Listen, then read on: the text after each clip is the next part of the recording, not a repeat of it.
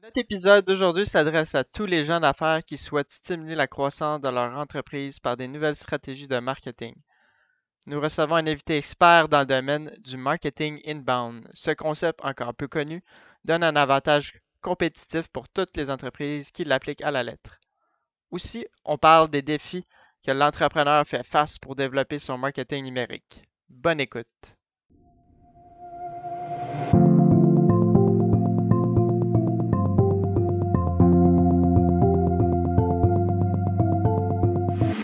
Actualité financière et sujets reliés à vos finances personnelles. Le podcast financier, les stratèges vous aident à mieux comprendre et à gérer vos finances, que ce soit l'assurance, le budget, la fiscalité, l'investissement ou la planification de votre retraite.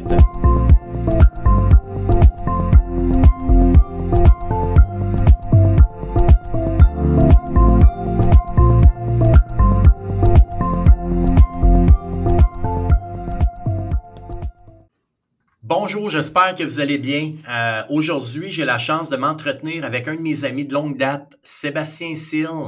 Sébastien, euh, on s'est rencontrés à la Chambre de commerce. Euh, tu étais à ce moment-là, président à ce moment-là.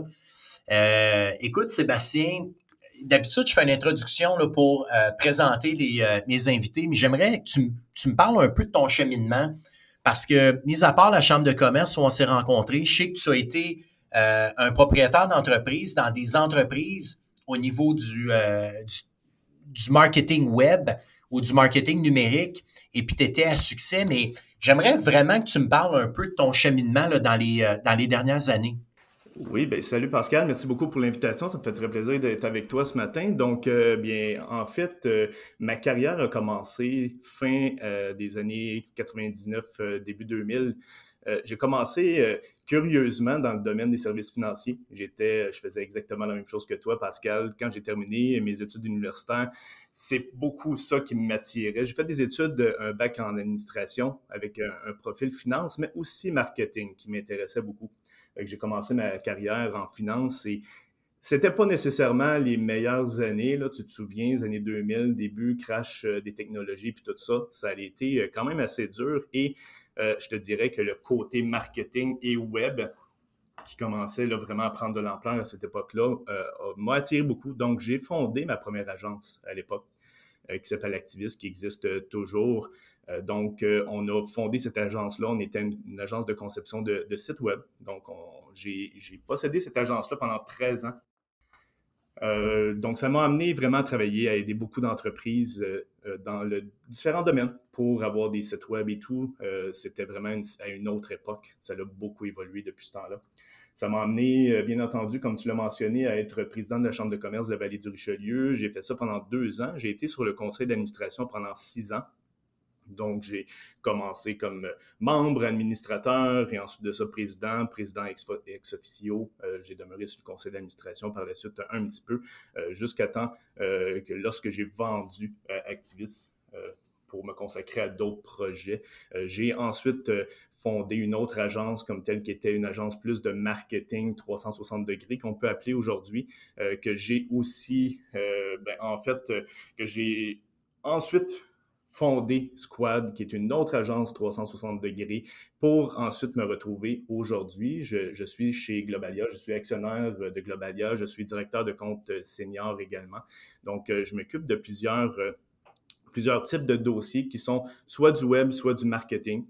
Donc, c'est vraiment mes deux grandes spécialités.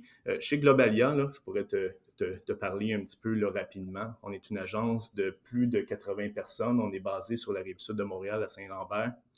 Euh, donc, ça existe depuis environ euh, le début de ma carrière, donc en 2002 euh, comme tel. Et nous, les grandes spécialités, conception web, conception d'applications web, marketing numérique, marketing, inbound marketing, implantation HubSpot et commerce électronique.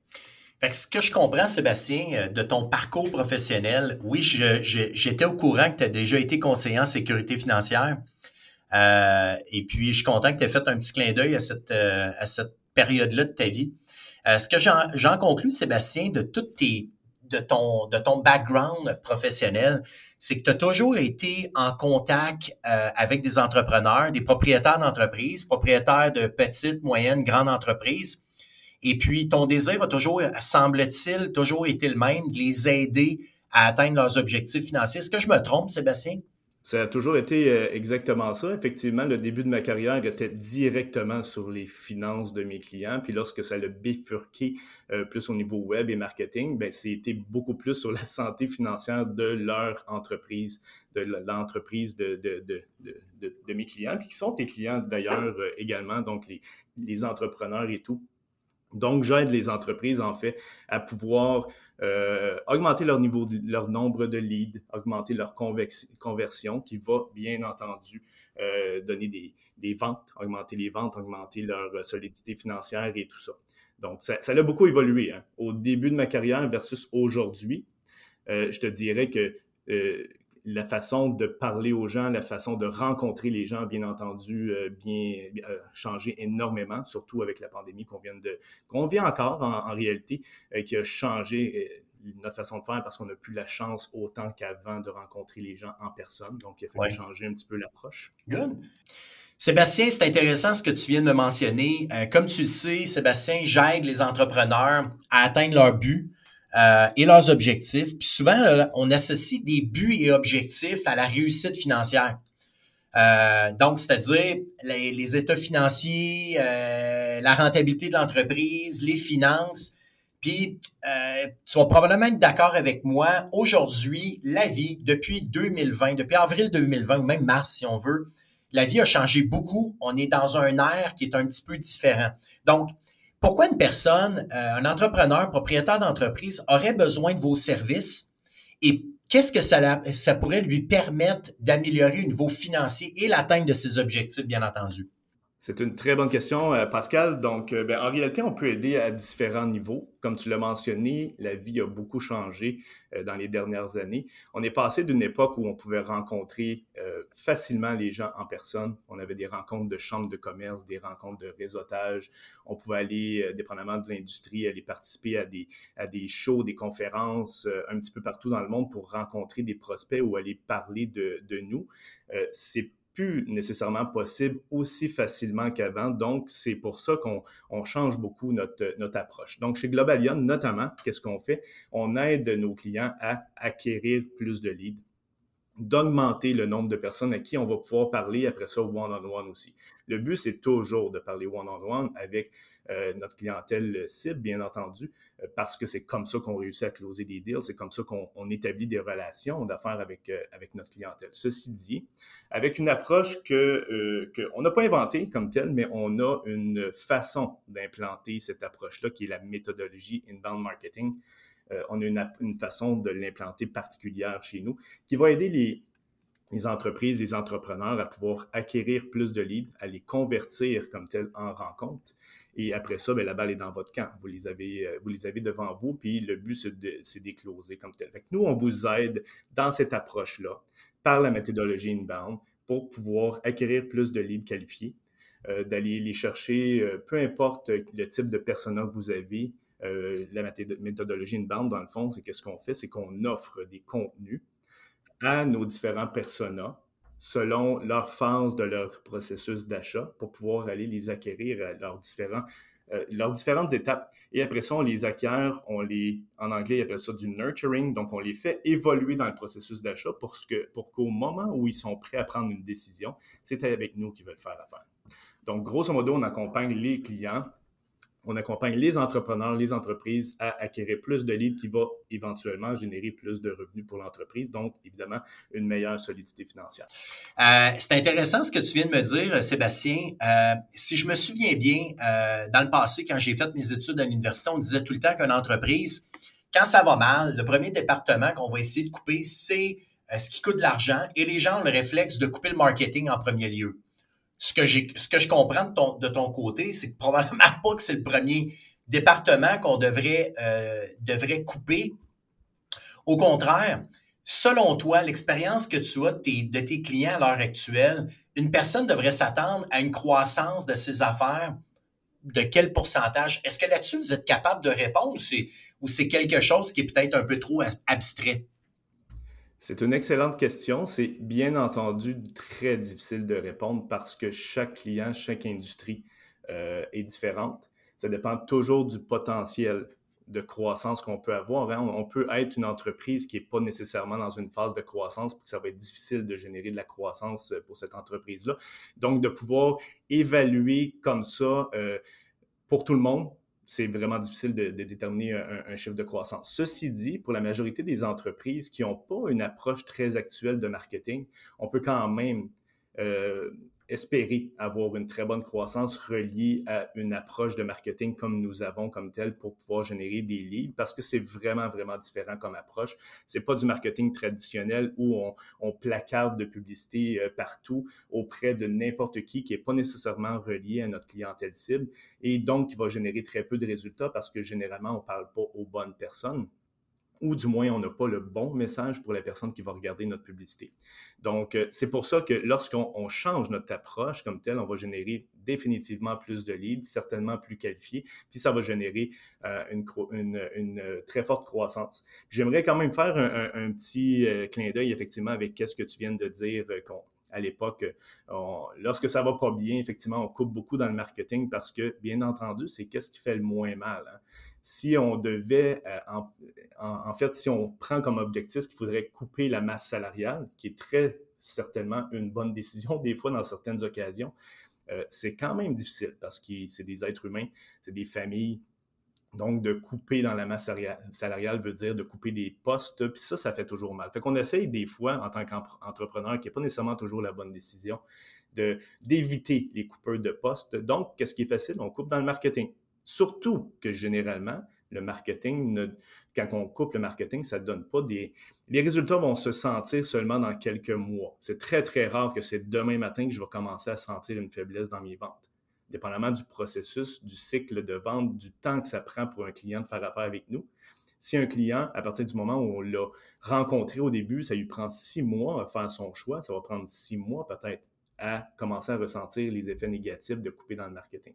Mais définitivement, le message qu'il faut retenir, on peut couper un petit peu dans le marketing, bien entendu, mais c'est quand même ça qui va générer des ventes dans le futur. Puis si on n'a pas de vente dans une entreprise, là, c'est vrai que ça va aller très, très mal. Merci Sébastien pour cette réponse-là. Je, la trouve très intéressante. Euh, fait que, euh, grosso modo, euh, le fait de faire du, marketing, on parle de, du inbound. Est-ce que tu pourrais me dire un peu euh, en termes de, notoriété, de visibilité, parce que tu m'en as parlé.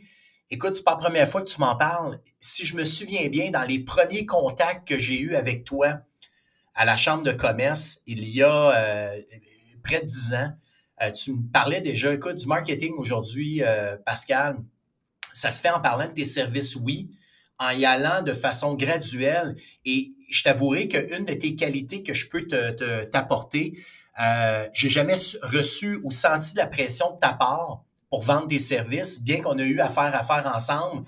C'est un choix que j'ai eu. Donc, tu as mis en application, grosso modo, ce que je peux comprendre, ce que tu nous dis aujourd'hui.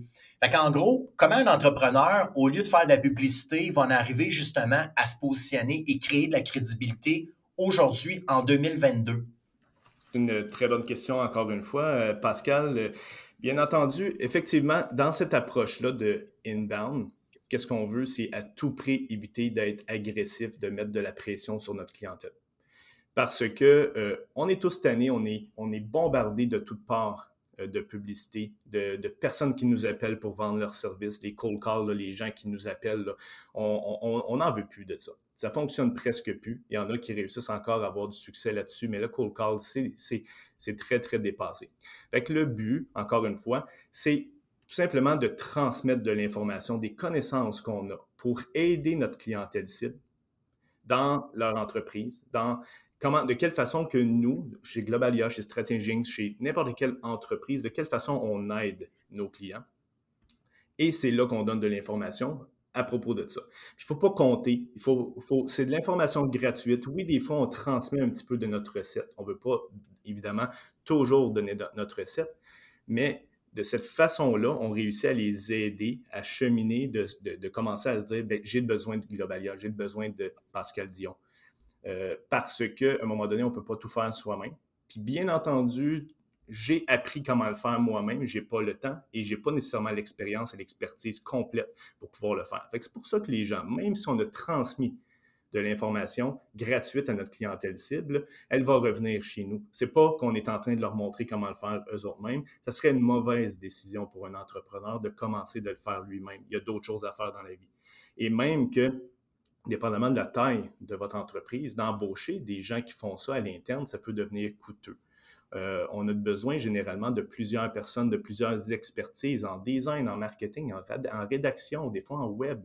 On ne peut pas embaucher toutes ces personnes-là qui font, un, une personne qui fait tout ça à la fois, ça n'existe pas. Ça peut exister, mais elle, va être correcte dans toutes ces spécialités-là plutôt que d'être experte dans chacune des spécialités. Donc, c'est là que des gens vont venir vers Globalia ou vers Stratégique pour aller chercher l'expertise de toutes les personnes qui font partie de l'équipe. Donc, euh, grosso modo, c'est beaucoup ça. C'est beaucoup là-dedans. Et ensuite, moi, j'appelle ça semer des graines. Comme tu l'as mentionné, on ne met pas de pression, on sème des graines, on, établit des relations avec les gens. Veut, veut pas, à un moment donné, lorsque le temps viendra, lorsque la personne va être prête, et ça peut prendre des années des fois, mais lorsqu'elle va être prête, à qui elle va penser, ben, c'est à la personne à qui, qui a transmis de l'information, avec qui on a des bonnes relations d'affaires, avec qui on s'entend bien la personne va revenir euh, avec nous. dans cette méthodologie-là, avec les logiciels qui viennent de nous aider, on peut semer plusieurs graines en même temps, puis d'entretenir la relation avec tous ces gens-là sans perdre le fil parce qu'on se fait aider par des outils technologiques aussi. C'est sûr que si on court après trois euh, lapins à la fois comme tel, puis toujours les trois mêmes, si c'est long, ben là, on peut commencer à se décourager parce qu'on n'a pas un nombre assez suffisant pour générer des leads et générer des ventes. C'est là qu'on veut augmenter le nombre de leads, mais de toujours avoir la même approche, de transmettre de l'information, d'aider gratuitement euh, notre clientèle cible, ça va nous revenir. C'est toujours, toujours payant. Good, Sébastien. Euh, honnêtement, euh, c'était fort intéressant. avant de terminer, si j'avais une dernière question, un dernier conseil de ta part, si tu en avais un à donner aux entrepreneurs, un dernier conseil euh, qui euh, serait simple à faire pour leur entreprise, mais qui donnerait de la valeur euh, éventuellement au niveau de leur positionnement de, leur, de leur PME, ce serait quoi? Bien entendu, je pourrais en donner dans plusieurs, à plusieurs niveaux. Là. Mon expertise et mon expérience est quand même très variée en gestion d'entreprise et tout ça. Mais si je, je, je, donne un conseil beaucoup relié au web, au marketing, à tout ce qui se passe en technologie en ce moment, c'est encore une fois, tous encore une fois relié beaucoup à la méthodologie inbound, donc c'est d'écrire. Moi, personnellement, euh, d'écrire des contenus, de, produire des contenus, ça ne veut pas dire juste écrire. Hein. Soit dit en passant, Pascal, avec qu'est-ce que vous faites en ce moment avec euh, le, podcast, ça est du inbound marketing. C'est de la transmission d'informations, de connaissances à votre clientèle cible comme telle. Ce n'est pas écrit c'est parler, c'est, euh, et, ça fonctionne comme tel. Les gens regardent ça, puis les gens écoutent ça gratuitement et ça en est.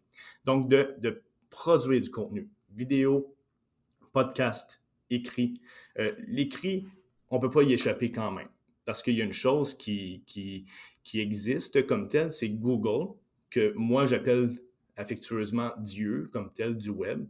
Euh, bien entendu, tout le monde qui font une recherche qui a besoin de se trouver une solution à leur problème vont aller sur Google inévitablement pour faire des recherches.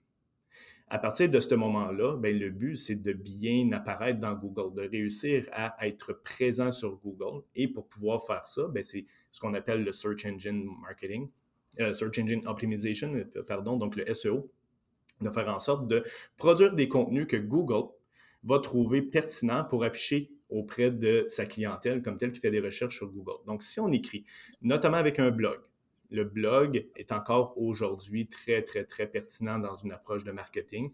Euh, ça fait longtemps que ça existe. Il y a des gens qui ont dit c'est dépassé, ça fait trop longtemps que ça existe. Euh, au contraire, comme tel. La seule chose, c'est qu'on n'appelle pas toujours ça un blog non plus parce qu'effectivement, il peut y avoir parfois un côté péjoratif à un blog. Et lorsque je parle de blog, on, généralement, on n'active pas nécessairement les commentaires dans les blogs, puis de commencer à être obligé de gérer ça. Donc, c'est vraiment plus de la production de contenu, d'offrir beaucoup de contenu auprès de notre clientèle.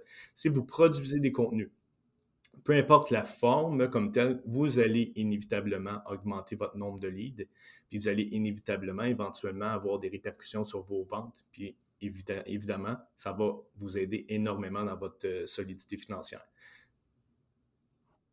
Très intéressant, Sébastien. Écoute, j'ai euh, j'ai trouvé super agréable ce qu'on a discuté ensemble aujourd'hui. Je m'attendais que qu'en ce 2, 2 août 2022, tu allais me parler un petit peu de baseball parce que les échanges, euh, c'est la journée des échanges. Mais je comprends que, si je me souviens bien, tu es un fan des Red Sox de Boston. Ben, en fait, euh, oui, les, les, fait partie de mon top 4. Là. Bien entendu, les Blue Jays euh, fait partie de mon équipe préférée. Mais je te dirais, puis il y a certaines personnes qui m'aimeront pas, mais les Yankees viennent quand même en deuxième, au-delà des Red Sox, qui c'est quand même drôle d'avoir quelqu'un qui aime autant les Yankees que les Red Sox, mais Blue Jays, Yankees, Red Sox et Dodgers, c'est comme mes quatre euh, équipes euh, pour différentes raisons. Je vais d'ailleurs euh, bientôt aller faire un petit tour au Yankee Stadium pendant les vacances. Ça va être vraiment intéressant. Tu vois, je voulais te taquiner. Moi, les gens dans mon entourage sont au courant que je suis un fan des, Yankees. tu vois, mon équipe numéro un, c'est les Yankees et l'équipe numéro deux, c'est les Blue Jays. Parce que étant un fan euh, des, des, expos quand on était jeune, c'est dur de mettre euh, les Blue Jays premiers. ah ben ok, ben moi j'ai réussi à faire fi de, de, ça malgré tout, là, étant donné le fait qu'ils sont au Canada puis tout ça, puis ils ont quand même une équipe excitante à, regarder, donc euh, ça fait très longtemps que je demeure un fan des Blue Jays malgré tout. Mais effectivement, ça le fait mal au cœur à l'époque, les expos. Euh, mais euh, on, espère toujours qu'ils vont revenir peut-être un jour. Excellent, Sébastien. Alors, je vais te souhaiter une belle été et puis euh, on va avoir l'opportunité de se revoir très bientôt. Tout à fait. Merci, Pascal. Bon été. Tu aimes notre podcast Les Stratèges? Tu veux en savoir plus sur les sujets discutés? Eh bien, n'oublie pas de t'abonner à notre podcast et de nous suivre sur nos réseaux sociaux en allant liker notre page Facebook et LinkedIn. Aussi, tu peux consulter notre site internet à stratéging.com pour avoir plus d'informations ou prendre un rendez-vous avec l'un de nos conseillers en sécurité financière. Merci de nous écouter et on se revoit dans un prochain épisode.